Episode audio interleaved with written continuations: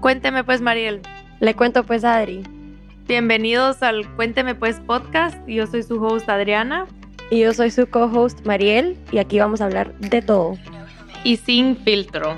Bueno, pues empecemos.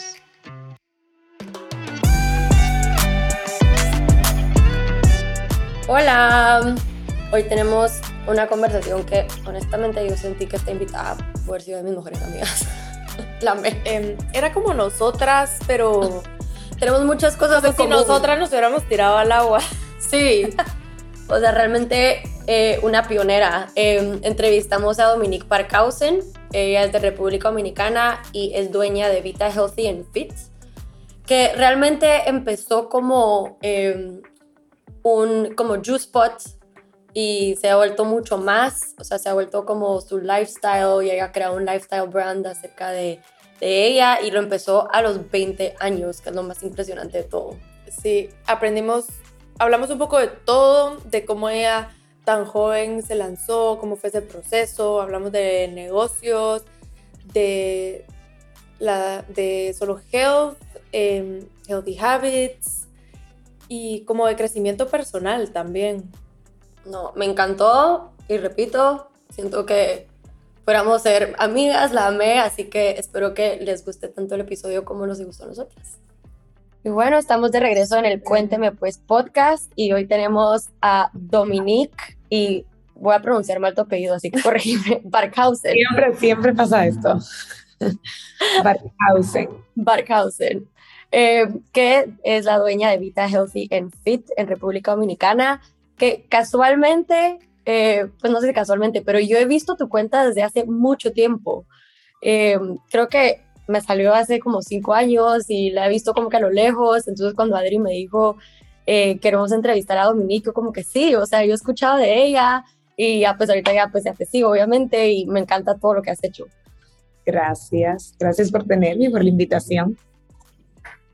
estamos muy emocionadas de tenerte. Sí, bueno, eh, solo como que las dos nosotras somos, nos encanta todo lo que es healthy wellness, entonces yo te sigo desde hace ratos y la verdad es que siento que tenemos un montón en común. Entonces también por eso te queríamos entrevistar un poquito y como pick your brain en todo tu journey, porque siento que hay pocas, o siento que tú empezaste cuando había muy pocas, eh, específicamente en Latinoamérica. Em, pero para empezar, tal vez háblanos un poquito de quién es Dominique. Bueno, Dominique es una soñadora, creativa, eh, tengo 30 años, pero sí, cuando inicié Vita, el journey empezó a los 20, o sea que yo cuando eso viví en Miami, estudiaba en la Universidad de Miami, en UM, estaba estudiando advertising y eso me apasionaba. Para mí la publicidad eh, y las relaciones públicas siempre fue mi gran pasión. Sin embargo, en Miami, cuando eso, hace 10 años ya hoy, literalmente este mes, cumple 10 años, la marca marca, una década. Entonces, pero hace 10 años todavía seguí en Miami, 2013, y yo me pasaba el tiempo, obviamente, en mi, en mi carrera, pero también en los mercaditos orgánicos, cuando eso estaba un juice bar súper popular, que ya no en Miami, Hugo Fresh, me la pasaba ahí metida, me hice súper amiga del dueño, I, I literally como que me fui a su fábrica y aprendí mucho con él. Y, bueno, como que tenía mi pasión de la publicidad, pero me di cuenta que realmente el bienestar estaba como debajo de mí y era algo que me salía muy natural. Cuando regreso a República Dominicana, mayo 2013, como fue, fue the summer de la universidad, termino quedándome y empecé haciendo los jugos en casa. O sea, empecé a juice for myself, literalmente hacía los jugos para mí, para mis amigas, y en las personas en el gimnasio y, se volvió, imagínense, hace 10 años no existía como el trend. Entonces empecé a hacerlo y personas me preguntaban aquí en Santo Domingo, que yo vivo en, en la ciudad, em, ¿dónde lo compro? ¿Cómo lo hago? Yo no, bueno, yo, te lo vendo. Yo siempre he tenido como una, una vena medio empresaria dentro de mí y así fue que realmente nació Vita, nació desde un hobby, desde un interés para mí que luego obviamente pude contagiar a otras personas en este mundo. Y empezó con un jugo literal. Wow, qué increíble. Y en 2013, o sea, o sea era súper nuevo. O sea, fuiste una pionera realmente en el juicing industry en Dominica, República Dominicana y Latinoamérica, me imagino. Y, y, bueno, como que ahí fue que dije, tengo que estudiarlo, o sea, no puedo de una, o sea, sí, me podía empezar a venderlo, pero me metí en, en Institute of Integrative Nutrition. Yo también. El programa de Health Coach, no para ser one-on-one, ese nunca fue mi, pero para tener por lo menos la base de este mundo del bienestar. Y ahí aprendí muchísimo. Vita arrancó, abrió la, la primera tienda, abrió un año justo después prácticamente, o sea que fue bastante rápido. Y, y, bueno, así, así han sido ups and downs, no todo siempre bonito, pero aprendiendo mucho cada día. ¿Y de dónde nace el nombre Vita? Mira, no sé, o sea, no tiene, no tiene, la gente dirá, bueno, una estrategia. Yo siempre dije que quería un nombre corto, fácil. Sí. Como estaba en el branding industry, sabía un poquito de que mientras más corto y más fácil iba a ser mejor. Y un día todavía viviendo en Miami, sentada con una amiga, yo abrí la cuenta de Instagram que decía Healthy and Fitness Life. O sea, nada que ver con Vita, pero el título era como Viviendo la Vita. Mm, ah, porque Vita es vida en latín, en italiano. Y bueno, después le quité eso y me puse el Vita y, y, se pegó, o sea, como el nombre, fue muy fácil. E incluso me llamo Dominique, pero mitad de las personas me pueden decir Vita, o sea, aquí mucha gente, muchas personas se refieren a mí como Vita, la de los jugos, porque es más fácil que Dominique, que es un poquito más largo. Qué risa, justo antes de empezar le dije a Adri como, uy, espero que no se me salga decirle Vita en vez de Dominique. No importa, a mí no siempre me preguntan, ¿te molesta? Y yo no, o sea, no me molesta, no es mi nombre, es la marca.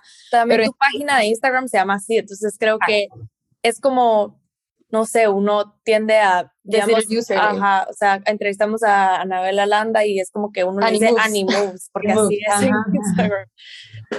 Pero a mí me encanta un poco como lo que estás contando, porque yo también hice el, el, el la certificación de Health Coach y yo la hice en el 2017 tal vez. Y me acuerdo que empecé una página de Instagram, la tuve como tres meses y nunca la hice pública porque yo como no me atrevía. Y después lo volví a hacer en el 2020 y no la seguí porque como que me daba, sentía que la gente no me iba a creer que, como que a dar la credibilidad tal vez.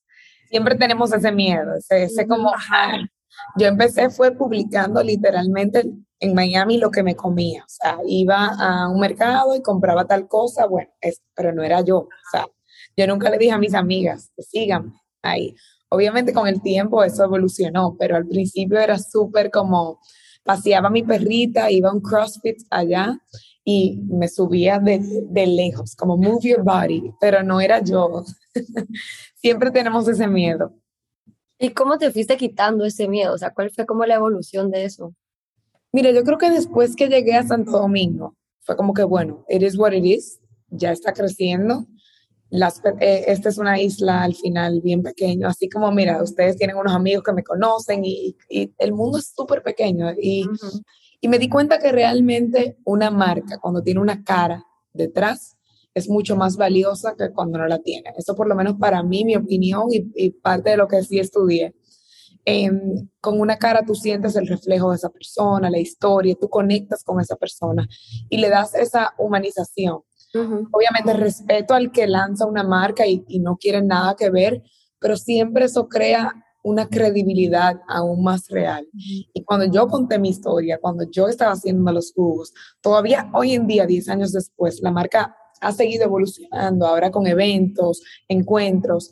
Yo soy parte de la marca. Ya yo no soy indispensable, pues la marca puede fluir, las tiendas pueden vender sola, pero cuando yo creo un producto nuevo, es muy cool cuando yo lo presento, que si lo presento una foto y ya.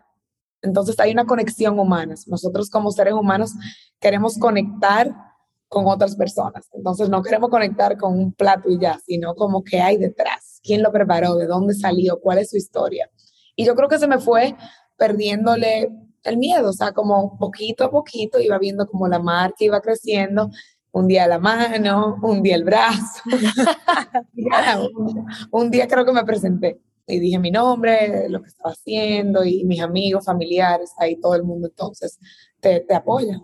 Sí, qué lindo. también creo que es o sea, ir creando esa lealtad, ¿verdad? Como la gente confía que lo que estás putting out there sea a través de tus restaurantes o a través de o recomendaciones tuyas, como que la gente que te ha seguido durante todo este tiempo ya confía como que, ok, si Dominique lo está recomendando es porque es, bueno. Es bueno, ¿verdad? Y también quería preguntar si alguna vez, como tu página es mucho de salud, obviamente tienes un negocio alrededor de salud, si alguna vez has sentido o tal vez has estado en un momento, porque han pasado 10 años, es muchísimo tiempo, como que has pasado por algún rut o algún momento en donde no estabas como viviendo what you were preaching tal vez y sentías como esa presión de como que debería de, debería de estar haciendo estas cosas porque esta es mi marca, este es mi, mi negocio, pero tal vez no sé, a veces la vida pasa y uno tiene como que periodos en donde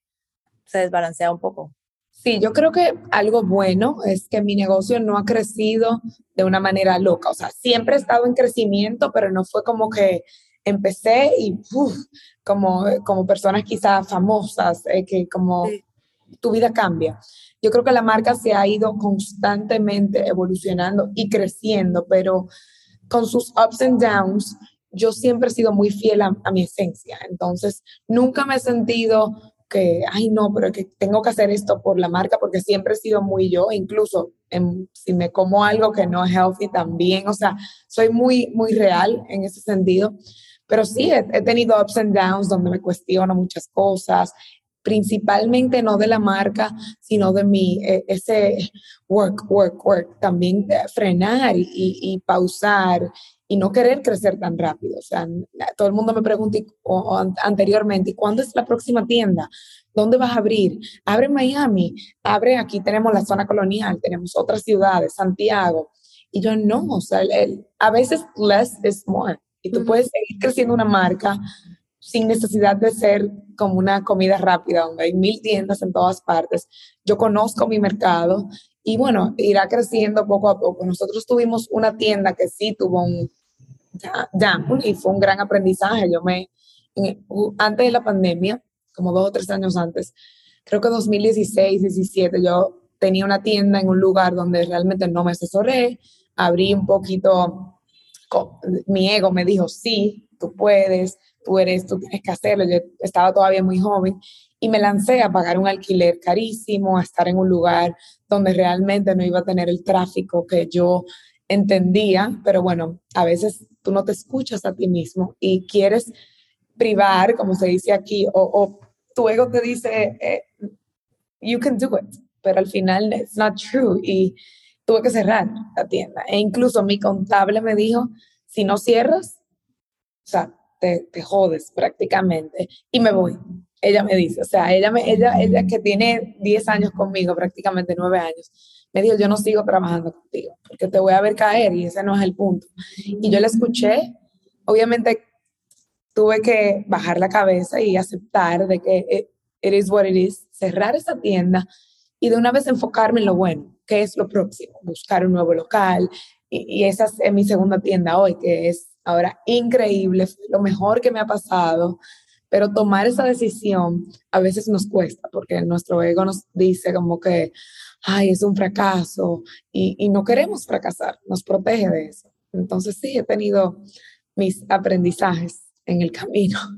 No, y me, me gusta mucho eso que dijiste de slowing down. Justo esta semana en el trabajo estábamos con mi equipo revisando los strengths de cada persona, eh, que es un, es un programa súper cool que se llama Gallup Strength Finder, se lo recomiendo full, y a mí me salió que era súper como executor, achiever, y que siempre que tener cosas en mi to-do list. Entonces yo dije como, yo sé que uno de mis downfalls es que a veces me cuesta slow down, porque yo tengo que completar todo mi to-do list. O sea, Adri siempre me dice como, eso nunca para, o sea, no entiendo cómo va a ser ahorita otra cosa, o sea, va a ir a un evento.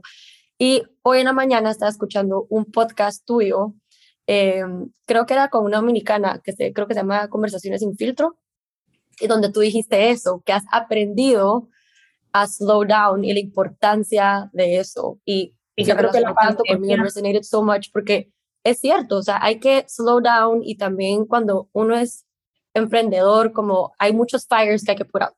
Eso es normal, viene con it comes with the territory. Y la eh, pandemia también me regaló eso, creo. O sea, como tuvo su, su malo, obviamente, nadie quería esta pandemia. Sin embargo, fue un momento para yo realmente reflexionar de qué yo quería y qué no. Y a raíz de eso, bueno, si escuchaste ese podcast, tuve situaciones personales que me despertaron y fue como, snap out of it, esto es lo que tú quieres, ve más despacio. Yo sentí un burnout constante. Yo no sacaba tiempo ni para hacer esto. Yo no me regalaba una hora para algo que no, esto sigue siendo work related, pero es algo que hago desde el corazón. Entonces era todo el tiempo agenda, agenda, agenda y haz, haz, haz y evento, evento, evento. Entonces creo que después de eso cambié muchísimo y ya las cosas fluyen muchísimo mejor. Que al final eso también afecta tu bienestar, todo tu health o sea, es necesario poder slow down y permitirte como rest, relax, saber que no tienes que estar on todo el tiempo. Sí, yo estaba practicando la salud y, y sí, comía saludable, hacía mis ejercicios, pero realmente yo no descansaba bien.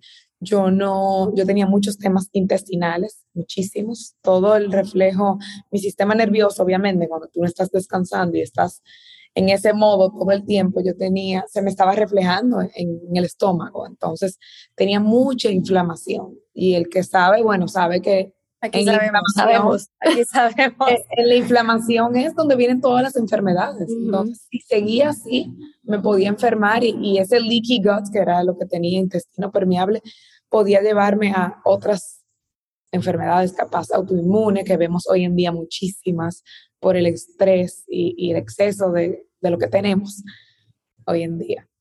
Sí, tu cuerpo te full habla. Yo también los últimos años para mí han sido como que de salud difícil un poco. Yo siento que mi cuerpo me está diciendo como necesitas como solo deal con un montón de cosas, pero es difícil, es difícil como que frenar por cuando uno está acostumbrado a hacer y, y, como que tenés esta idea de lo que es success, que al final también es como qué significa success para ti, o sea, lo mismo con las tiendas, ¿verdad? O sea, tal vez para alguien tener 20 tiendas es success, pero si te va súper bien en dos que ya tenés, eso también es un es, es éxito, pues entonces también es como redefinir success y cada persona lo va a ver distinto.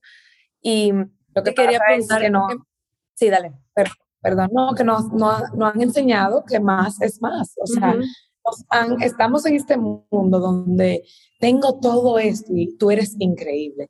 Tengo tantas tiendas, tantos carros, tanta ropa y eso es más y no necesariamente. Y no lo digo a nivel económico ni cantidad, sino que realmente te hace sentir bien. O sea, no es escucharnos a nosotros y ir un paso más atrás. Yo me fui a un retiro donde quizás hay que hacerlo como obligado, porque hoy en día es muy difícil despegarnos del celular, de la computadora. Y yo me fui a este retiro siete días donde no había celular, no había computadora, no había un libro y era conectada conmigo, o sea, con mis pensamientos.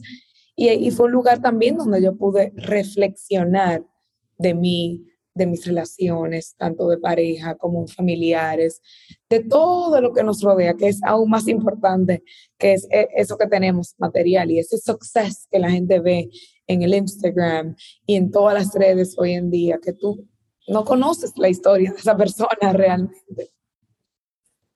Y con, con todo esto que has, bueno, conforme vas creciendo y, y como uno al principio cree que la comida y el ejercicio es salud, ¿verdad? Y como que se está dando cuenta que están las emociones, que está el, todo el sistema nervioso y que hay tantas otras cosas.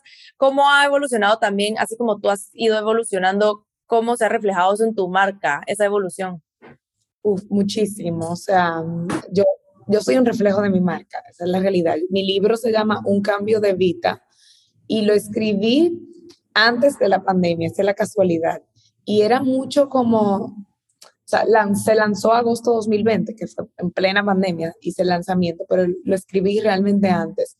Y ahí ya yo venía sintiendo, o sea, el que lo leo hoy en día es totalmente yo, todo lo que escribí es real, pero sí yo venía sintiendo un cambio en mí por dentro, o sea, yo hablé mucho de aprender a decir que no, límites, aprendí, o sea, hablé de alimentación, pero también un poquito más de eso, de las emociones, de espiritualidad, etcétera. Y luego dije, bueno, tengo que escribir otro libro porque todo ha cambiado después, eso también. Entonces, yo creo que la marca es un reflejo de mí y cada paso que yo doy se va sumando a la marca e incluso a las tiendas que no tienen nada que ver, pero sí tienen que ver, o sea, venden comida, pero hoy en día estoy haciendo los eventos de wellness donde también tengo la comida. Entonces es como, creo que The Vita Place, que son las tiendas físicas, y Vita, yo como, como persona, son, están interlazados literalmente, porque yo ahora saqué un jugo con X beneficios, en los eventos ahora no son de fitness ni hardcore, sino yoga, meditación, sound healing, y literalmente lo empecé hace dos años y eso ahora es como una moda y todo. Y creo que como siempre voy innovando con lo que yo siento, que me hace bien, obviamente estoy en Santo Domingo, entonces yo trato de viajar y si tengo la oportunidad de ir a Nueva York, a Miami y observar qué está sucediendo con el mercado allá y traer esas novedades aquí, o sea, para, para en, Latinoamérica también tengamos todo eso. Entonces, sí, yo creo que la marca seguirá evolucionando mientras yo evolucione como ser humano. Yo empecé a los 20 y ya, ya tengo 30. Entonces, cambiamos mucho. Los 20 son la época literalmente de descubrirnos a nosotros. Y dicen que los 30 aún más. Entonces, esto, eso también me, me, me emociona. Sí. Y también, bueno, eso que acabas de decir de que viajas para traer todas las tendencias y cosas que tal vez a nuestros países llegan un poco más tarde, eh, me encanta. Yo creo que también a veces nos ponemos muchas limitaciones en Centroamérica o Latinoamérica en general, como eso no va a pegar acá, o como que no hay mercado para eso, entonces no, o sea, yo siempre he querido poner un coffee shop y ay, todo el mundo me dice como, pero eso no hay mercado en Guatemala, como que nadie te va a pagar no sé cuánto por un café, entonces escucharte a ti me da como, no sé, me encanta porque siento que a ti eso no te ha frenado, que la gente lo puede decir y sí, tal vez el mercado es más pequeño, pero también a ti, o sea, tú has tenido éxito y has como followed your gut y sabes que hay gente como tú que va a responder a lo que tú estás llevando a Dominicana. Sí, o sea, si tú eres, y eso quizá un tip para ti, si tú, en ti, tú eres consumidora, eso es lo primero, es algo que se necesita. Eso es como tip número uno. ya tú sabes que tú lo vas a consumir, tú y tus amigas probablemente también. Obviamente no podemos contar para todo con las amigas, o sea, un negocio necesita muchas más personas, pero sí, capaz de empezar pequeño, o sea, tampoco querer, a mí me encantan unos lugares bellísimos en New York y que yo agarro, miro, observo y quizás hago algo modificado para el mercado aquí. Entonces, no, no, no es el mismo mercado, pero sí somos seres humanos con necesidades parecidas. Obviamente es un target usualmente más elevado, usualmente algo tendrá un precio más elevado, entonces el mercado sí, es más pequeño para un país latinoamericano, pero todo se puede. Cualquier idea que tú veas fuera de aquí o cualquier idea que tú tengas, se puede, mientras obviamente sea rentable y, y trates de hacerlo como paso a paso. Yo recuerdo cuando aquí no existía, no existía la quinoa, o sea que hoy en día quinoa es como everywhere yo me la traía en maleta, la compraba en No, es que hace 10 años, o sea, tú sí me la traía, yo me la metía en la maleta, como cuatro paquetes, y yo vendía ensaladitas de quinoa. O sea, wow. Eh, hoy en día todos los supermercados aquí en Santo Domingo tienen quinoa. Y eso es algo, quizá un ejemplo. Yo saqué una batida azul con el Blue Magic. Ajá. vi una batida azul en Estados Unidos, la probé, me encantó, busqué los beneficios del Blue Magic, todo lo que tiene, compré Blue Magic, traje Blue Magic y lancé una batida azul. Obviamente le hice el branding adecuado a este público, pero se, se vende igual. O sea, lo que digo es que nos adaptamos y, navegamos el mercado, pero al final, mientras tú estés innovando, y yo siento que soy innovadora en ese mercado, eh, esa es la idea. No, y también que venga con pasión, o sea, que realmente te apasione. Creo que es diferente a si algo que estás haciendo porque a lo mejor pensás que es eh, good for the money, pero no necesariamente es algo que te apasiona. Total, hay cosas que yo seguro le, he perdido. O sea, que quiero hacer algo tan cool y tan importar algunas cosas que a veces importar aquí también es un reto. Y le gano mucho menos margen de lo que la gente se pudiera imaginar, pero quiero traerle, por ejemplo, ahora con el colágeno, todo lo que está sucediendo, a mí me sale mucho más costoso que si tú lo comprarías en Estados Unidos. Pero quiero, quiero que mi público también tenga eso. Entonces, sí, eh, no es for the money, sino realmente yo lo consumo, yo lo quiero, quiero probarlo y pues compartirlo con las demás personas. Sí, compartirlo con la comunidad. Take us back a los, o sea, hablamos un poco de cómo empezaste de vender los jugos, porque los empezaste a hacer en Dominicana, pero seguías en la universidad. Entonces, de, bueno, sí, yo, mayo 2013, exacto, la historia está más completa en mi libro, no para que lo compren, sino porque me, se me olvidan detalles, literal. lo vamos a comprar y lo vamos a poner en el descripción. Hace 10 años, como que se me olvidan los detalles, pero mayo 2013, regreso para el verano. El que, el que sabe, sabe que existe summer, donde tú o haces clases o te vas a tu país o a trabajar, lo que sea busco un trabajo aquí en una agencia publicitaria porque estaba estudiando publicidad. Entonces, y cuando esto tenía un novio que vivía en Santo Domingo, entonces yo estaba loca por estar en Santo Domingo. De estúpida. Debí quedar. Todas. entonces, nada, me vengo a pasar el verano aquí, encuentro este trabajo súper cool en una agencia, ayudando con los photoshoots, y a la vez entonces empiezo a hacer los jugos en casa, para mí, cuando eso no hay negocio, sino obviamente ahí me empiezan a, comprar, pero era como un hobby al final. Seguía yendo a, a la agencia ese verano, todo.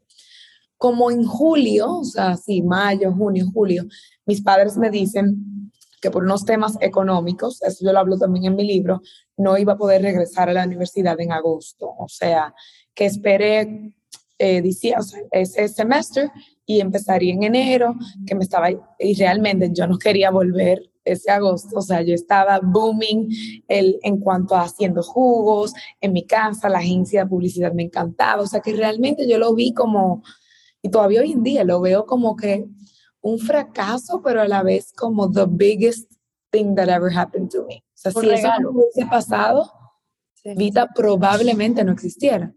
O existiera más tarde. Y mira cómo se me paran los pelitos. porque Increíble. Fue el momento donde yo estaba triste, me acuerdo la conversación con mi papá, pero yo dije, me enfoqué en lo que yo tenía y era haciendo lo que estaba haciendo, me encantaba. Mis amigas de la universidad ya éramos súper amigas, o sea que no era que iba a perder a esas amigas, e incluso hoy en día voy a sus bodas, hablamos como si me gradué con ellas, pero no volví, o sea, nunca volví. Cuando tuve la oportunidad de volver, que recuerdo que mi papá me dijo, óyeme, tú no puedes quedarte así, o sea, ya yo estaba estudiando nutrición, yo me fui a San Diego a estudiar en, en el Gerson Institute la parte de los jugos y la terapia holística. Luego me fui a Nueva York y hice la parte de cocina. Claro, cursos, o sea, muchas certificaciones. Y dejé eso atrás, o sea, en mi cabeza eso se quedó como, no way. Increíble. a meterme ahí. Me encantaba, o sea, que no puedo decir lo contrario, me encantaba.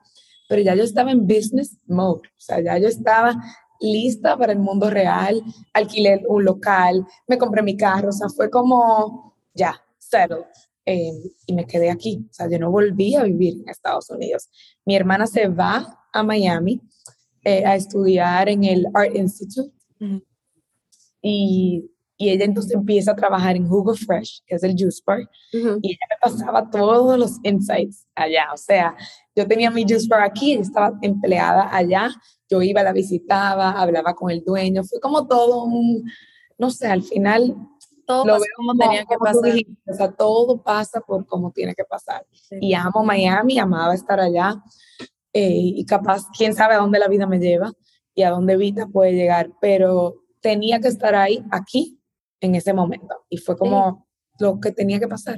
Right place at the right, right time. Y me gusta mucho tu actitud acerca de todo eso, porque fue un momento obviamente muy difícil para tu familia y me imagino que habían muchos miedos, incertidumbres, pero la manera que tú agarraste y cómo reaccionaste a la situación, creo que es lo importante. O sea, cuando la vida te da cosas duras o te da cosas buenas, yo creo que lo importante es cómo reaccionas y la oportunidad que agarras acerca de eso. Sí, y yo por mucho tiempo, por lo menos al principio, los primeros dos años, aunque estaba súper ocupada y, y, feeling good, me sentía muy bien con lo que estaba pasando con Vita, me sentía como obligada, wow, tengo que graduarme, tengo que hacer lo que siempre nos han dicho que hay que hacer, que graduarse. Y ojo, soy pro la educación y ojalá y todo el mundo tenga la oportunidad. Y me puse aquí en Santo Domingo. Yo dije, ya no me puedo ir, ya no era ni por el tema económico, era porque ya Vita estaba, tenía un local. Aplico aquí en una universidad acá en Santo Domingo, que es muy buena. Fui a cuatro clases y dije, yo estoy haciendo esto por mí o por un diploma? ¿Para qué yo voy a terminar esta carrera que ya ni es wellness, ya ni es, o sea, era publicidad en sí? No me estaban validando o, bueno, convalidando los créditos de los dos años que yo pasé en UM.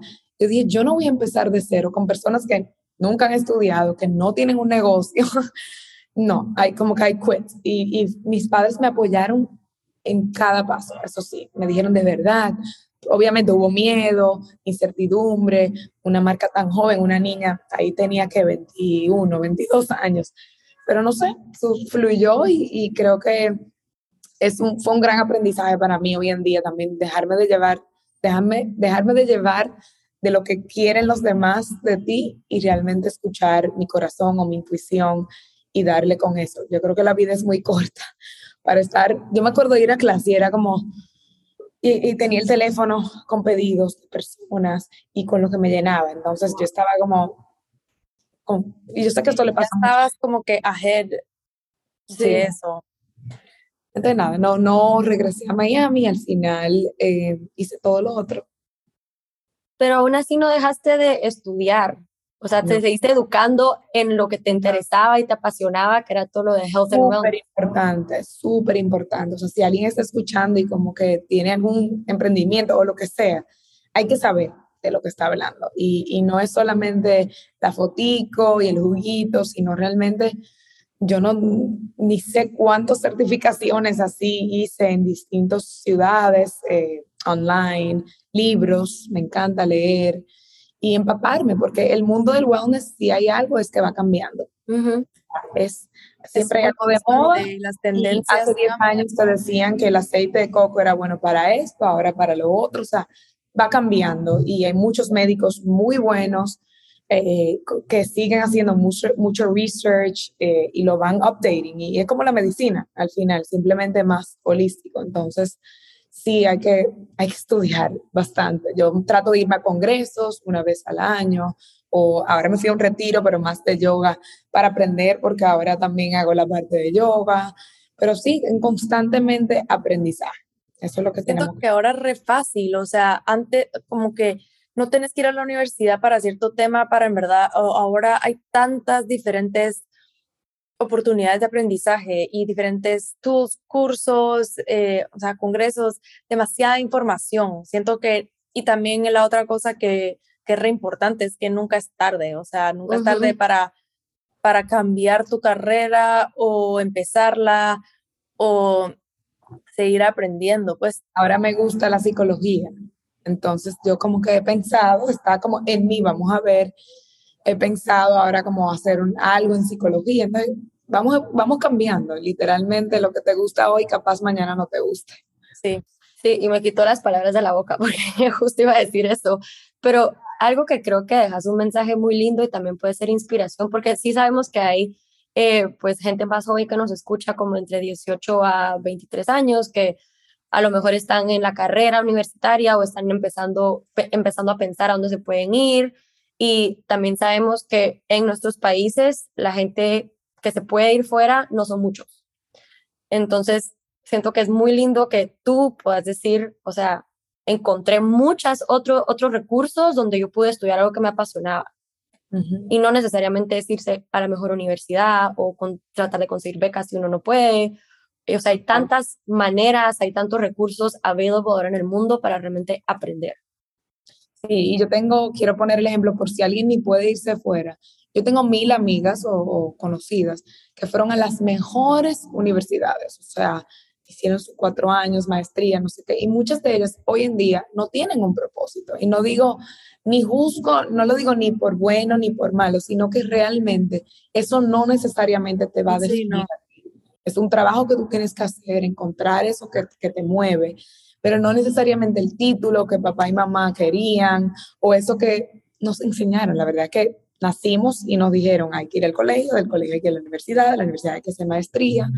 Entonces, yo creo que la vida es muy corta, yo lo dije ahorita, para estar preocupados o ocupados por esos detalles y más bien encontrar eso que nos hace sentir bien en el momento y ojalá y el que sí esté estudiando siga sus estudios porque eso es, eh, la experiencia es increíble. Yo conocí si algo que le agradezco esos años, fue la, las conexiones que hice con personas increíbles. O sea, tiene, tiene también su, su parte buena, por decirlo así. Los estudios, los profesores, pero no necesariamente eso es lo que te va a dar el éxito en la vida. Yo siempre digo que la universidad para mí fue más como aprender a vivir sola, aprender a arreglármelas por mí misma. Y el networking que haces, más que la educación como tal. Yo siento que uno también es muy pequeño, a veces yo personalmente no creo que la aproveché como hoy en día me hubiera gustado aprovecharla y, y ni modo. Pero también regresando un poco al principio, de que, o sea, siendo tan pequeña, ¿cómo fue el proceso para ti de como, no sé, o sea, primero abrir un local, pero también después contratar a personas. Eh, el tema financiero, para como todas esas cosas que van atrás de un negocio que al principio es como que, ay, qué alegre, voy a vender jugos, me encantan los jugos. y todo el mundo cree a la hora de abrir un local es como... Fueron mis padres. todo el mundo cree, o sea, me encantaría que hubiese sido el caso, pero no, yo creo que siempre fui una niña, o sea, de joven, y por eso eh, cada quien tiene su personalidad, pero cuando estaba en quinto, o sea, en fifth grade, yo vendía, yo traía en las maletas, mis abuelos viven en Miami, entonces yo traía en la maleta Orbits, esto es una historia, y yo lo vendía en el colegio. Aquí. Siempre fuiste vendedora. Dentro de mí yo tenía una vena empresarial, eso es como sin miedo a eso. Mi papá es igualito, o sea, mi papá hace lo mismo, él vende distintas cosas, él es self-employed, entonces es una persona, como decimos aquí en Dominicana, que se la busca. Con, con, obviamente tiene sus empresas, todo, pero eh, siempre lo vi en mi casa, entonces fue algo que aprendí de él. Luego ya cuando estoy aquí, lo del local, que todo el mundo me lo pregunta, porque sí, como yo miro hacia atrás, pero qué atrevida, o sea, como con 20 años, mi abuelo me acuerdo que me llamó y me dijo, mira, en la esquina tal, tal, aquí en Santo Domingo hay un local, se ve súper lindo, o sea, el lugar, hay que arreglarlo, pero ve a verlo. Yo llamé a la dueña, todo, y cuando yo le dije que era una niña de 20 años, ella como que, no way, o sea, ¿cómo, cómo yo le voy a alquilar este local a una niña para poner algo de jugos? Que cuando eso era una locura, o sea, e, ella va a quebrar. E incluso en, cuando fui a firmar el local de alquiler, ella hizo que mi mamá estuviera presente y que mi mamá era garante del local, o sea, ella no me lo daba a mí sola, y el contrato todavía al día de hoy dice que si yo no le pago entre los primeros tres días del mes su alquiler, ella tiene el poder de sacarme. Wow.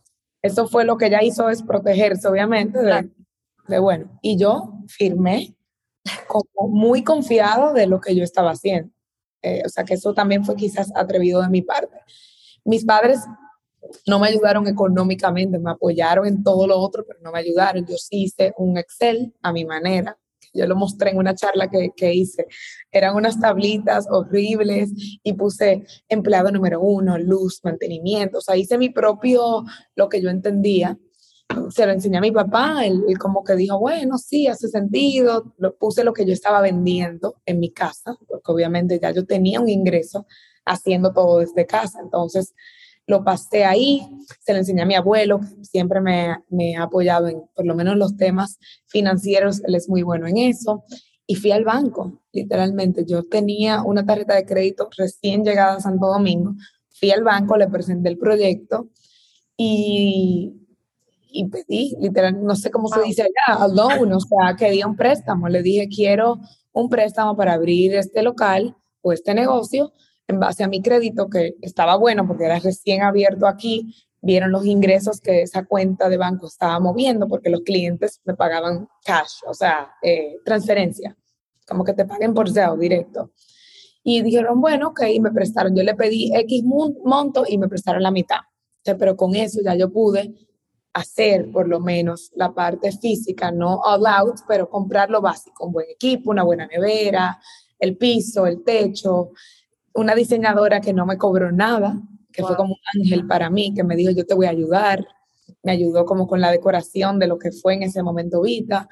Y no sé, así como ella, muchas personas sumaron a ayudarse. Yo hice algo pequeño, ¿eh? yo empecé, el Vita principal hoy aquí en Santo Domingo es el mismo, pero yo lo he ido tumbando, tumbando, o sea, agrandando.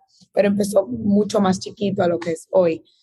Y así fue, o sea, me atreví, fue como un riesgo, pero a la vez, cuando tú estás tan segura de ti, yo no pensé en riesgo, yo nunca dije, yo sí me pregunté, y todavía me lo pregunto hoy cuando inicio proyectos nuevos, ¿qué es lo peor que puede pasar?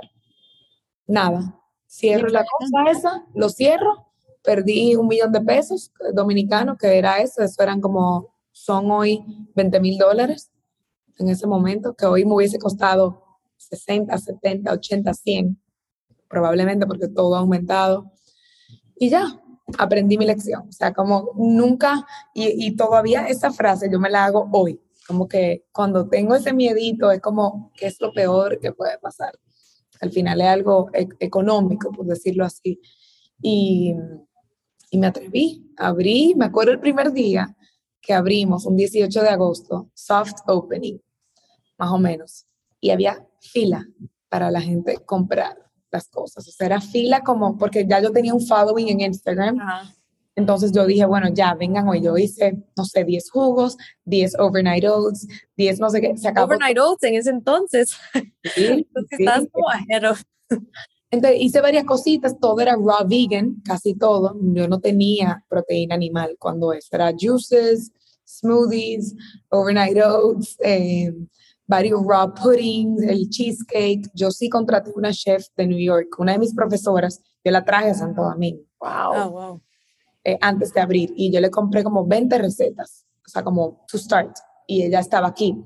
Ya para el opening ella no estaba, pero ella se pasó julio completo entrenándome y entrenando al personal y abrimos en agosto. El punto es que la tienda era ese día soft opening de 9 de la mañana a 4 de la tarde y como a la 1 tuve que cerrar y puse sold out, no tengo nada, o sea, no, no me quedaba nada.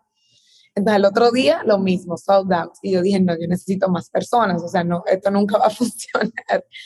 Y así fue. Como ya, obviamente tengo todo un equipo, pero eh, suena como muy bonito todo en, en, el podcast.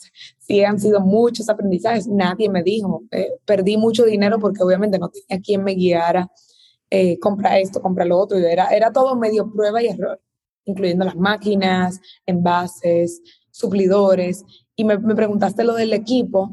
Yo, junto a mi, mi mamá, cuando eso tenía una tienda, y yo, mami, acompáñame a entrevistar a las personas, porque no me van a tomar en serio a mí. Y ella se sentaba aquí y yo me sentaba ahí. Y yo le hacía preguntas, me entregaban su currículum, ella le hacía preguntas y ya, como, como, como una ayuda, pero, pero sí, a partir de ahí, ya. Wow, estoy a mí, lo del banco lo que más me sorprende. O sí, sea, a los 20 años. Eso sí es como algo. ¿Cómo es en Guatemala? Es que aquí es, es relativamente fácil. No, en Guate también, pero no es común como para alguien de nuestra.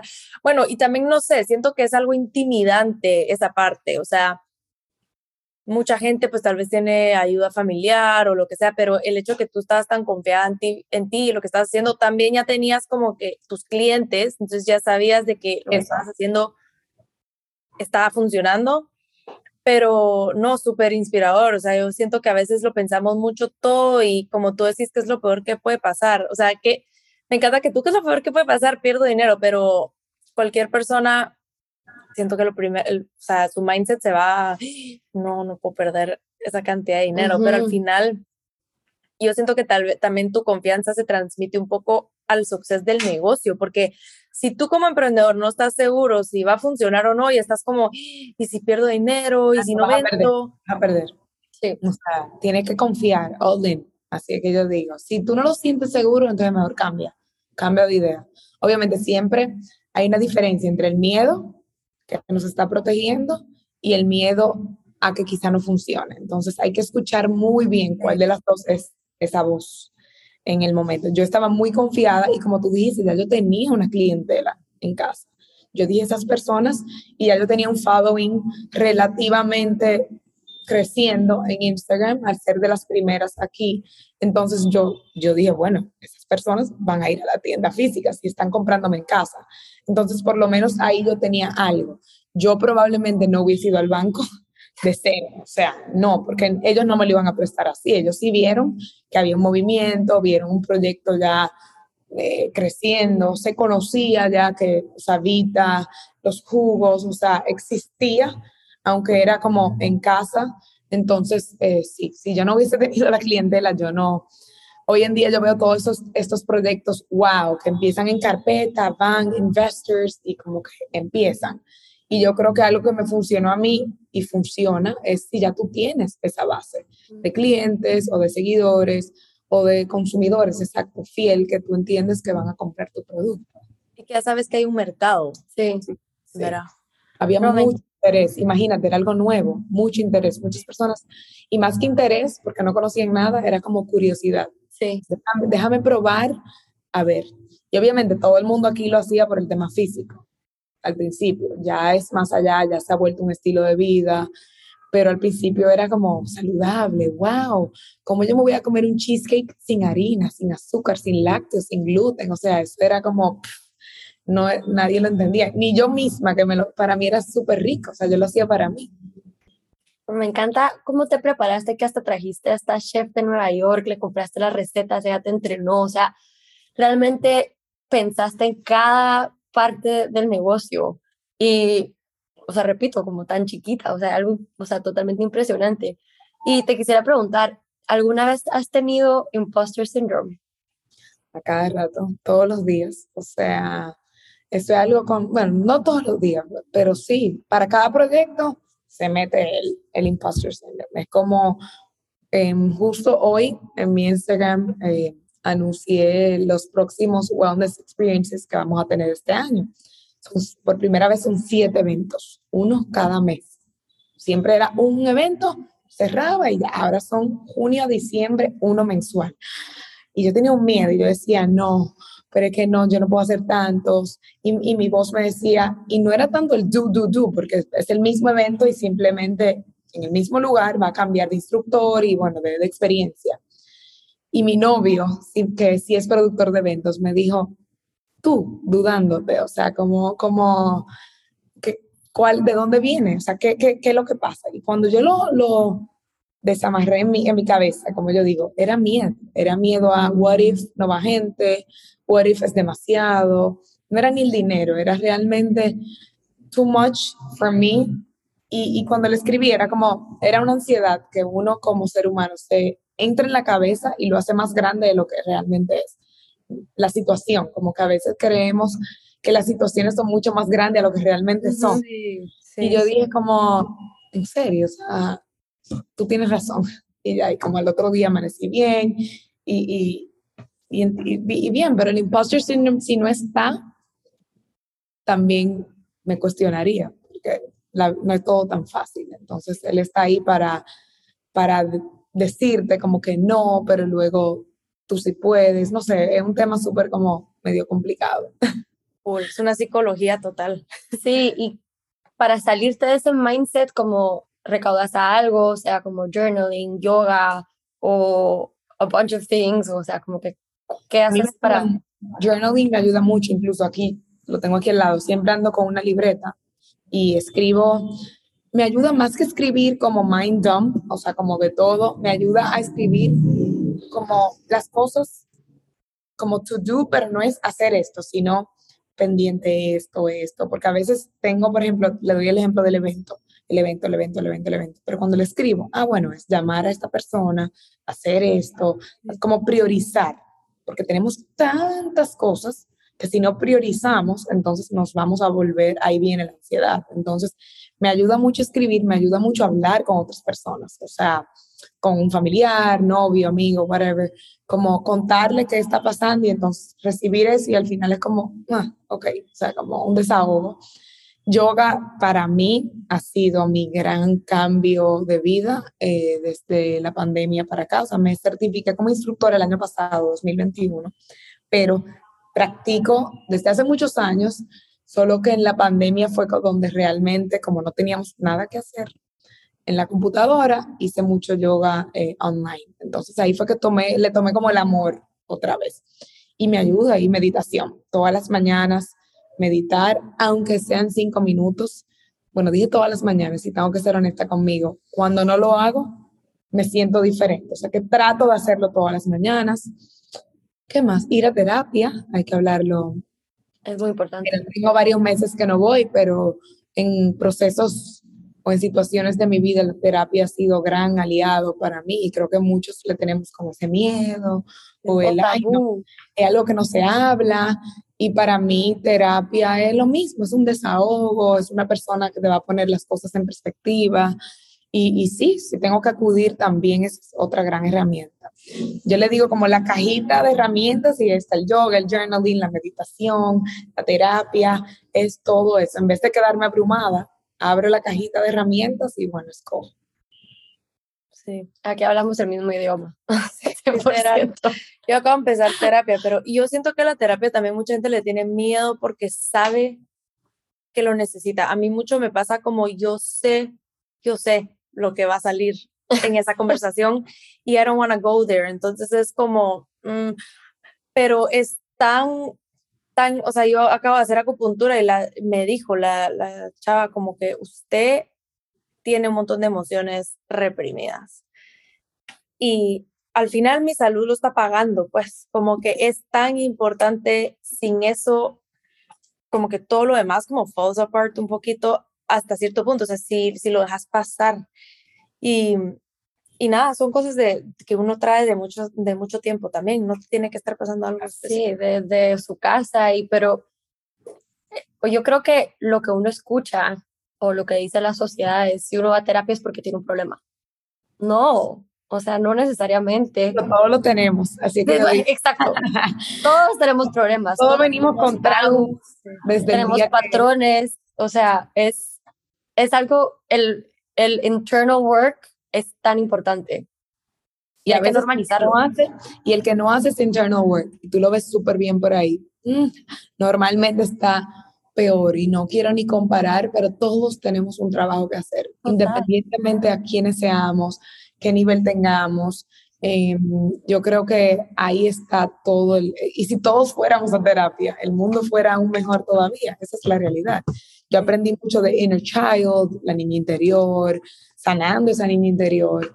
Y mi terapeuta, es, o sea, ella es psicóloga de profesión y luego con el camino ha tomado más un camino espiritual y, y pues toda esta nueva rama holística. Y hemos trabajado mucho eso y yo he podido descubrir muchas cosas de mi niñez que yo probablemente ni me acordaba, pero lo reflejaba en mi día a día. Tu cuerpo manifiesta todo eso, aunque tú estabas en la barriga de mamá. Emma, even before conceiving, cómo estaban mamá y papá, cómo eran los abuelos, tatarabuelos. Mis abuelos vinieron de la guerra en Alemania. Mi abuelo pasó hambre. Mi abuelo no sabe, o sea, irte allá atrás y no es para buscar y como siempre lamentarte, es realmente entender. Para entender de dónde viene todo y cuáles son esos patrones para tú trabajarlos para ser mejor y para no pasárselo a tus futuras generaciones. Yo por eso empecé a ir a terapia, literal, porque no quiero pasar eh, mis cosas a mis hijos. Pues. se lo, algo le vas a pasar. Sí, pero, pero si puedes... La mejor mamá. Si puedes ayudar o como que tal vez si puedes minimizar o entenderte mejor a ti mismo o saber por qué lo que les... O sea, si vas a pasar algo, aunque sea entender, ¿sabes? Como la comprensión. De dónde viene. Y hablando de eso, te iba a preguntar, o sea, ¿qué es algo que, que has aprendido de ti misma en todo tu camino, desde con Vita, pero también personalmente, y qué, has, qué es algo que has tenido que, tal vez no cambiar, pero... Unlearn. ajá, como unlearn de ti. Mire, he aprendido la virtud de la paciencia. Yo no era una persona paciente, era una persona, a pesar de que llevaba un estilo de vida sano, como dije, em, no me permitía sentir, no era, no me, he aprendido a ser vulnerable también, o sea que la paciencia, que es una virtud para no perder el control o para, o para realmente escuchar a otra persona o para todo, tenemos que ser pacientes para que las cosas sucedan, para que tu negocio fluya, hay que ser, he aprendido a ser paciente y eso es algo que todavía está en recuperación y he aprendido a ser vulnerable. Yo creo que yo no me permitía sentir y ahora conecto más conmigo, con mis sentimientos. O sea, siempre nos preguntan, ¿cómo te sientes? Ah, bien, mal, eso es como típico, pero hay mucho más sentimientos, mucho más emociones. Me siento cansada, me siento agotada, me siento drenada, me siento contenta, me siento con energía. Ahí como todos son como 200 feelings diferentes, de lo cual tú puedes, y es un ejercicio que incluso le he puesto a mis chicas de Vita in Progress, que mi membresía, yo le mando una lista de sentimientos y le pongo como cómo se sienten hoy. Y no me digan bien o mal, sino uno de esos. Y son como 200. Entonces, he aprendido a conectar con mis emociones. O sea, que creo que paciencia y vulnerabilidad son dos cosas que he aprendido. Y tu segunda pregunta sobre qué cosas he tenido que dejar atrás, el burnout, o sea, ya lo hablamos, pero el overworking, overachiever, yo, yo sentía que era como superwoman en ese momento y iba muy rápido, entonces he tenido que dejar atrás esa rapidez y enfocarme en una cosa a la vez. Al final estoy logrando igual o más de lo que lograba cuando hacía mil cosas a la vez. Entonces, hacer una cosa a la vez, dedicarle este tiempo a cada cosa, eh, te va a llenar a ti y al final vas a lograr el mismo o mejor objetivo. Entonces, sí. Me encanta. No, todo lo que dijiste, o sea, subscribe a todo. subscribe a todo. Subscribe. Em, lastimosamente ya estamos llegando al final, así que vamos a hacer unas rapid fire questions para wrap it up. La primera es, ¿qué dirían tus amigas de ti? Eso mismo, hustler. siempre, no, siempre activa, pero buena amiga. Ay, qué lindo, qué lindo. Um, ok, ya hablamos un poco de esto, pero what fills your cup? Aparte, pues en tu vida personal. La naturaleza fills my cup, o sea, total.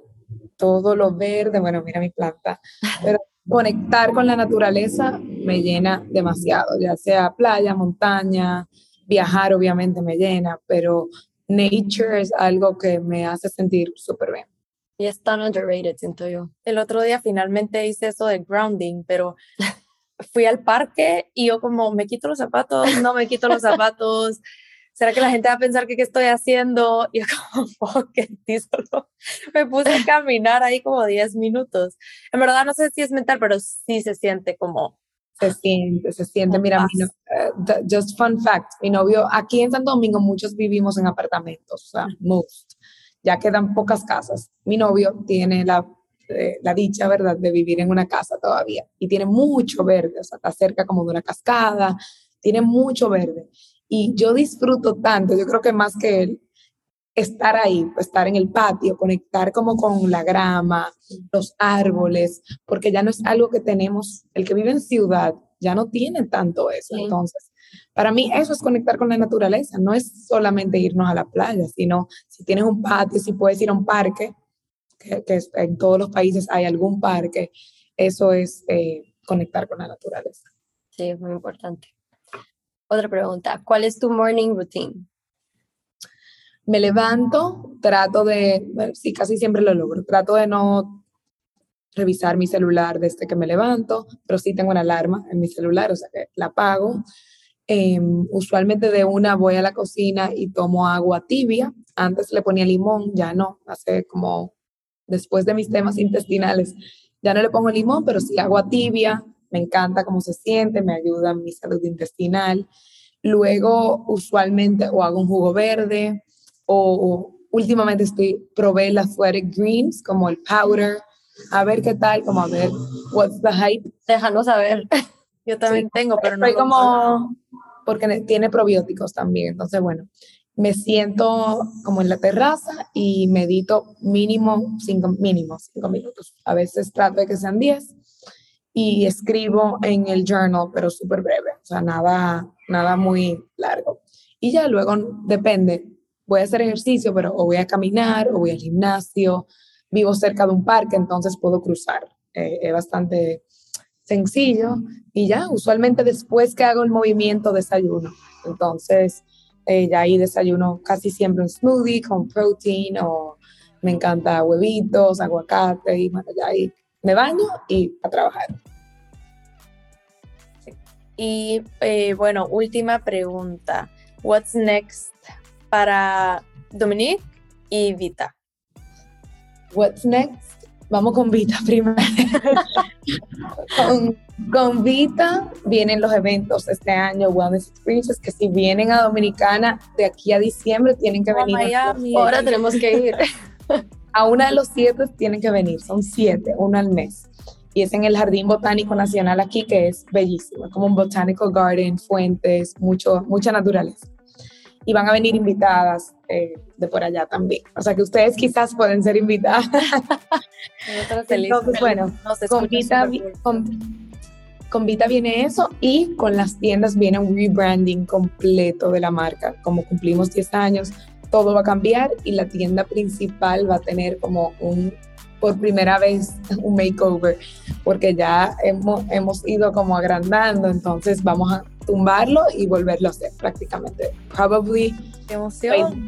para final de año, o sea que vamos a ver qué tal. Eh, con Dominique, no sé, acabo de abrir mi propio estudio, o sea, ya la marca Dominique ya cambió, ya no es tanto las tiendas, sino realmente mi membresía es mi gran enfoque, mis clases de yoga. Estoy aquí en mi estudio nuevo que recién abrí hace dos semanas. Ah. Es una oficina, pero también tiene como un área para practicar o para cocinar, eh, una mesa de trabajo para este tipo de cosas o reuniones. Entonces es, un, como un multiuso, un espacio para mí, pero también para que personas vengan a distintos encuentros. Y bueno, vamos a ver, tengo novio, vamos a ver qué pasa. Eventualmente sí, sí, quisiera tener mi familia, mi hogar. Em, y ya, creo que estoy en este momento, proyecto tras proyecto pero me siento muy bien donde estoy ahora. No, qué lindo, sí. De verdad, me encantó platicar contigo. Siento que tenemos muchas cosas en común. Cuando vaya a Miami nos vemos. Por favor, sí, voy bastante. Nos avisas. Así que gracias, Dominique. Muchas gracias. Gracias, gracias a ustedes por tenerme.